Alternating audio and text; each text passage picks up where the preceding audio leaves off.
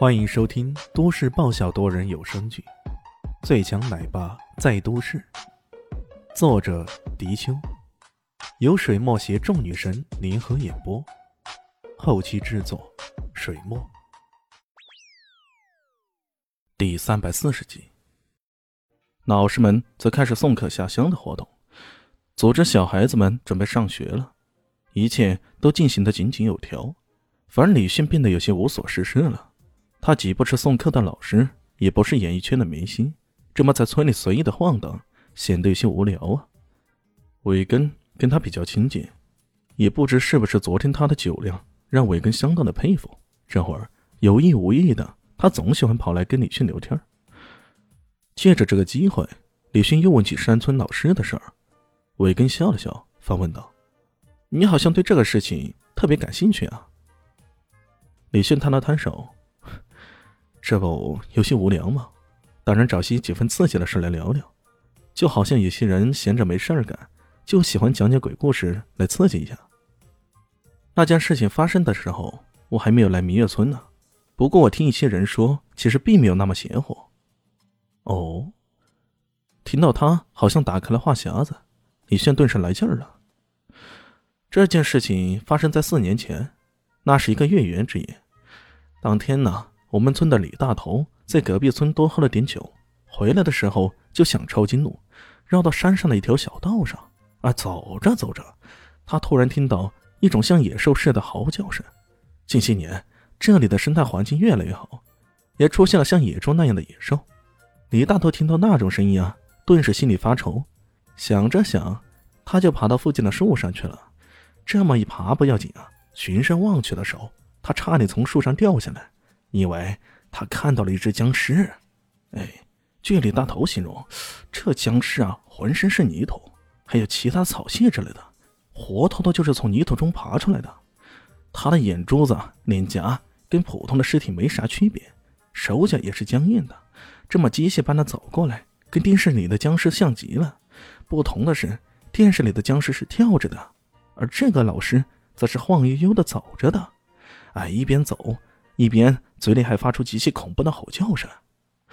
后来听说村里头的地方吓到了一个老人，那老人心脏病发了，没多久就去世了。因为这件事儿，明月村还因此出了名呢。伟根叙述完毕，李炫忍不住皱了皱眉头，又问道：“有没有看清楚那具老师的服装是什么样式的？”伟根一拍大腿：“嘿，李兄弟。”你的反应可真够敏捷的，想到这个问题都要害了。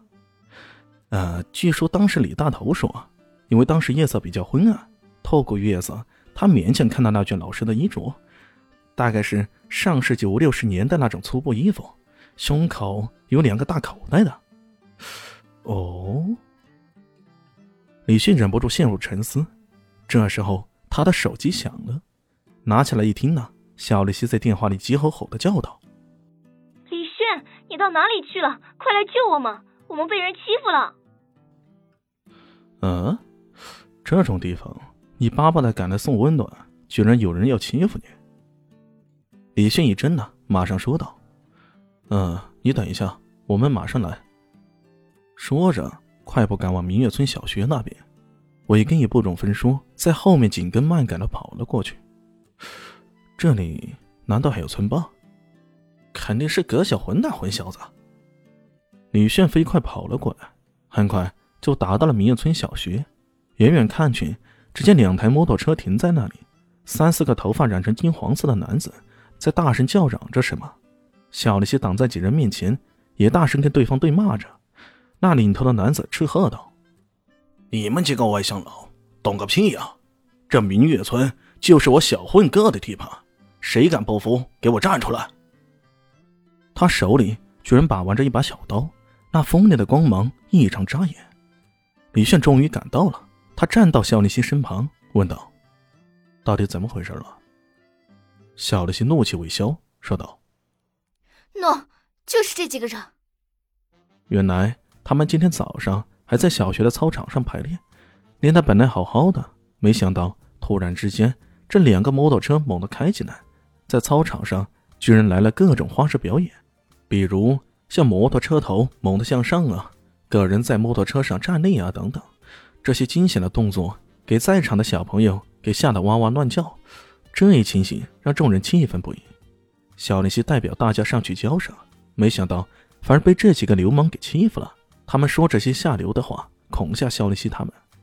李迅目中闪过一丝怒意，正想说什么，这时候那伟根也赶到了，看到这一情形，大声说道：“喂，葛小环，你又来搞事情？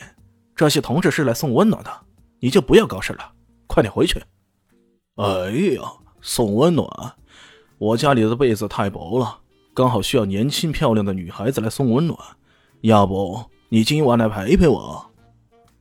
葛小环的目光在肖立基身上打量着。简直是垂帘三尺！哎呦，漂亮，实在太漂亮了！没想到城市里面的女人长得那么漂亮，这比那某音上面那些女主可漂亮多了呀。不过他说话的时候，伸出的手指突然被人用力一抓，抓住了，稍稍一用力，他顿时杀猪似的吼叫起来：“葛小魂是吗？你想找死啊？那自然是李炫了。”眼看伟根这个村长说的话根本不起作用，他知道这事儿还得用武力才行。葛小魂痛得龇牙咧嘴，另一只手不由分说的一刀插了过去。我靠！这一举动把在场很多人给吓住了。这可是动刀子啊，还是直接插上人家的腹部？搞不好就是一条人命呢。这家伙如此凶悍，看起来这事平时没少做呀。